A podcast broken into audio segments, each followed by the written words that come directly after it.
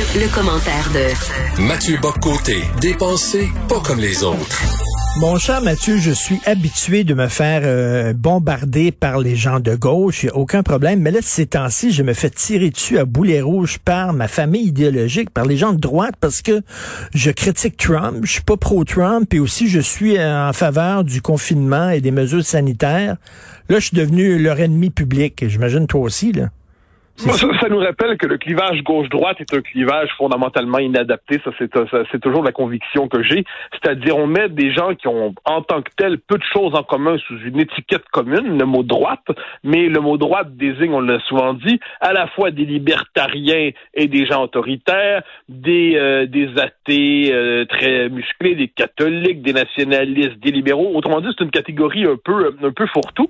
Mais ce qui est certain, c'est que la crise qu'on traverse en ce moment brasse les familles familles politiques établies, les familles idéologiques établies, forcent chacun à se demander si l'étiquette qu'on lui colle ou qu'il porte correspond vraiment à ses idées, puis nous oblige finalement, au-delà de la pensée par étiquette, hein, de la pensée par catégorie assignée, à voir ce qu'on pense vraiment quand l'histoire euh, frappe à la porte et nous oblige à nous poser des vraies questions. Exemple 1, la question des mesures sanitaires moi, ce qui me frappe, c'est que cette question-là, euh, je dirais, clive euh, potentiellement chaque famille politique, mais au-delà de ça, clive nouvellement la société. Il y a hmm. des préoccupations qui émergent autour de ça qui correspondent pas au clivage habituel souverainiste, fédéraliste, identitaire, multiculti. De même, pour hmm. ce qui est de Trump, et là, pour moi, il y a quelque chose de fascinant, c'est que les Américains se divisent, ça les concerne à la rigueur.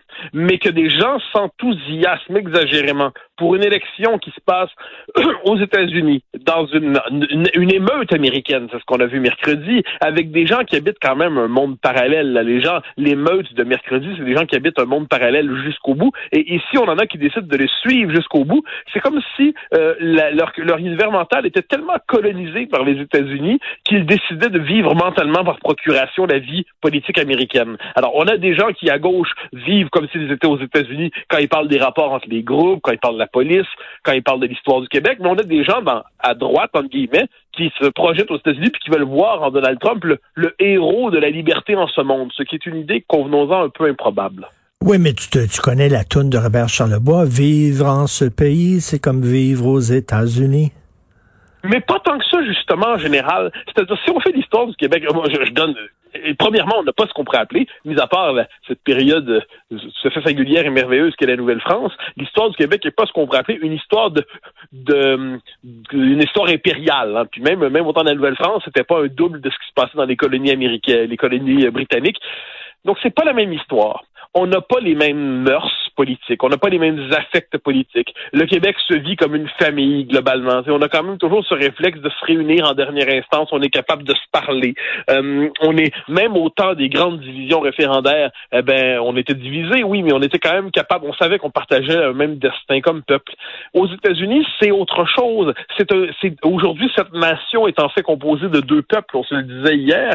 Euh, c'est un autre monde. C'est une c'est une puissance impériale décadente aujourd'hui. C'est un pays traversé depuis les origines par une question raciale euh, qu'il ne parvient pas à résoudre. C'est un pays qui euh, qui a un rapport complètement désaxé, à mon avis, aux armes à feu. Bon, alors c'est pas le même pays. Et ce qui est dommage, c'est qu'avec l'espèce de, de, d'hégémonie de l'imaginaire américain aujourd'hui, eh bien, combien sont-ils à se projeter mentalement? Donc, pas simplement pour les bons côtés des États-Unis, une certaine flexibilité, un sens de la prospérité, un vrai génie scientifique quand on regarde les, les recherches qui sont dans des universités. je parle pas des sciences sociales, dans les universités, euh, les, les vrais départements. Mais, mais cela dit, c'est un empire décomposé. Comment peut-on en venir à s'identifier à eux, à vivre leur querelle comme si c'était les nôtres? On peut se trouver ça intéressant, bien sûr. On peut préférer un camp plutôt que l'autre. Très bien. Mais s'identifier de manière fantasmatique, c'est qu'on est tout simplement décollé de nos propres réalités. Et écoute, parlant des États-Unis, le Wall Street Journal a sorti euh, une histoire. Semble-t-il qu'une école au Massachusetts euh, euh, veut censurer l'Odyssée de Homère en disant que ça ne correspond pas aux valeurs d'aujourd'hui. Massachusetts. Oui, non, mais oui, mais j'ai bien, j'ai bien vu ça. C'est quand même. Alors, devant ça, on est à la fois on est toujours surpris un peu. C'est-à-dire, on se dit à force de creuser comme ça dans, dans l'empire, dans le monde de la connerie, ils vont trouver du pétrole. Mais, euh, mais de l'autre côté, de l'autre côté, c'est pas surprenant. C'est la logique, c'est-à-dire que euh, c'est la logique de l'éradication. C'est-à-dire tout ce qui n'est pas nous ou qui n'annonce pas nous ou qui ne confirme pas nous aujourd'hui, ce qu'on est devenu aujourd'hui, ça ne mérite pas d'être euh, conservé, admiré, euh, revisité. Donc là, on a quand même cette espèce de d'étrange idée qui me fait le, le point d'aboutissement, je peux me permettre, de tout ce qu'on voit dans les années 80, quand on disait qu'il fallait rompre avec les WASP, hein, White Anglo-Saxon Protestant. Bon, le problème, c'est que c'est pas vraiment Anglo-Saxon Protestant quand on parle d'Homère, quand même, hein, un, petit détail, mais, mais le fait est qu'il faut rompre avec la civilisation européenne, occidentale, jusqu'à ses origines, pour que naisse un monde nouveau dans la rédemption de, de la diversité. C'est tellement nono, c'est tellement... On arrive quand même, pour parler de ça, on peut dire nono, on peut dire tata, on peut dire tarla, mais on peut dire aussi, par ailleurs, euh, totalitaire, parce que quand on décide d'éradiquer la culture jusqu'à ce texte des origines, hein, euh, l'Odyssée, euh, l'Iliade et l'Odyssée dans la culture occidentale, c'est une portée fondatrice ben oui. immense et presque équivalent à la Bible à certains égards. Tout à fait. Décider de, de, de, de s'arracher à ça, c'est décider de mettre le feu aux origines. Non, Je suis pas certain que ce soit une idée éclairée. Non, non, mais comme tu dis, ça fait longtemps qu'on s'attaque à la culture occidentale, mais là, on y va à la racine, parce que la racine de la civilisation occidentale, c'est Homère. Oui, ben exactement. Si on décide de si on décide de congédier Homère, alors c'est la figure inaugurale sur le plan épique, disons ça comme ça, sur le plan du récit de cette civilisation qu'on décide de congédier. Euh, mais c'est pas parce que mais c'est plus facile. Il faut bien voir. Hein. Quand on est dans une logique de déconstruction à tout prix, c'est toujours plus facile de détruire que de s'approprier, d'admirer. Puis on se sent puissant quand on détruit, parce que quand on se donne le droit de détruire, c'est qu'on regarde de haut, on piétine et on dit les valeurs qui sont là-dedans, ça vaut pas la peine, on piétine, on déchire. Alors si on doit admirer, ça implique de connaître le texte, de le traverser, de le travailler, de d'apprendre à le comprendre. C'est compliqué, ça, ça prend du temps. Donc déconstruire, c'est une espèce c'est la puissance des faibles esprits quelquefois. C'est-à-dire ils se font croire qu'ils comprennent tout et déconstruisent en ne voyant que des préjugés. En fait, ils anéantissent des œuvres de culture qui ont irrigué la civilisation. Ben oui, et les gens qui veulent censurer euh, l'Ulysse euh, euh d'Homère, le Tissé d'Homère, euh, c'est des gens qui se revendiquent des droits et libertés, des droits de la personne. Oh mon Dieu, c'est la matrice des droits de la personne. Euh, que, que dit Ulysse? Il faut euh, être maître de son destin. Il faut que l'homme se débarrasse des dieux. Il faut que l'homme envoie promener les dieux et prenne son destin en main. C'est le début de l'idée des droits et libertés de la personne. C'est dans Homère. Ils sont tellement imbéciles.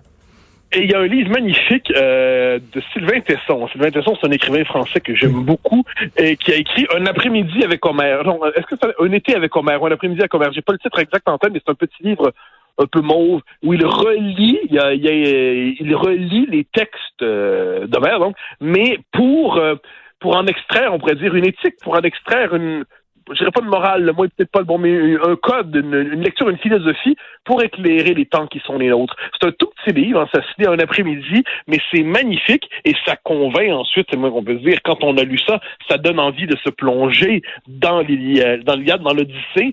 Euh, c'est quand même, on, a envie de, une fois qu'on a pris cette porte d'entrée, en fait, si être ça nous propose une porte d'entrée, de nous plonger dans l'œuvre. Et on ne peut encore une fois que, que pleurer ces Américains euh, dans, dans cette euh, cette, école que tu évoques, qui décide de s'en délivrer. Puis encore une fois, mais ça, c'est que c'est les, les, deux facettes d'un pays fou. Hein. C'est-à-dire, d'un côté, il y a des gens qui, qui prévoient dans l'émeute la forme de restauration de la démocratie, le mercredi, puis de l'autre côté, il y a les destructeurs de la culture, qui, au nom d'une culture de l'éveil, hein, la woketé, eh ben, au nom de leur wokisme, ils, ils décident d'anéantir la culture. Bon, devant cela, encore une fois, moi j'aime dire, hein, double séparation. D'avec le Canada politiquement, d'avec les États-Unis mentalement, le Québec s'en trouvera mieux, je n'en doute pas. Mais il va avoir un Trumpisme québécois. Je crois, je crois pas. Je pense que ce qu'on a ici, on a une culture politique assez, euh, assez modéré. Hein? quand on a voulu faire l'indépendance, c'était une indépendance tranquille. On a fait la révolution tranquille. La culture politique québécoise, c'est une culture tranquille. Et de ce point de vue, je dis pas qu'il n'y a pas dans les marges des courants comme ça. Je dis pas que les préoccupations qui ont conduit des gens à voter pour Trump, euh, immigration, euh, justement, cancel culture, nationalisme économique, euh, je dis pas ces préoccupations-là traversent l'Occident, mais qu'elles se donnent dans ce projet vulgaire et grossier qu'était le Trumpisme, alors qu'elles peuvent s'incarner tout autrement dans un autre langage. Euh, c'est dans une autre euh, imaginaire, dans un autre projet politique. Je pense qu'aujourd'hui, au Québec, il me le nationalisme québécois est un nationalisme démocratique, un nationalisme modéré globalement, euh, qui se soit dans sa variante souverainiste ou autonomiste. Et je pense qu'il canalise des affects et des passions. Et il les canalise bien, puis ça évite que ça dégénère. Ça ne veut pas dire qu'il n'y a pas des groupuscules, des ci qui traînent sur la toile, qui vont dans la rue, qui font des manifestations étranges, qui, euh, qui, brandissent d'étranges drapeaux, euh, qui salissent même quelquefois le drapeau québécois. Ça, je dis pas que ça, ça mais ça n'a pas l'ampleur que ça aux États-Unis. Notre culture politique n'est pas la même, et je ne redoute pas un Trumpisme québécois au sens où on l'a entendu euh, ces dernières années, ou encore moins mercredi. Et je suis, je pense que de ce point de vue, moins on s'américanise, moins on a des chances de se trumpiser. Ça, je pense que ça fait partie aussi de la configuration mentale qui est la nôtre. En tout cas, accroche-toi parce que ça a l'air que dans les projets de Trump, c'est d'avoir son propre réseau d'information. Ça va être beau, ah, ça. non, ça va être bon, Dieu, Une chaîne de propagande de plus. Hein. Il en manquait pas. Il y, en, aura une de plus, ce sera la sienne. Merci beaucoup là-dessus. Bon week-end, Mathieu Bocoté. Salut. Bye bye.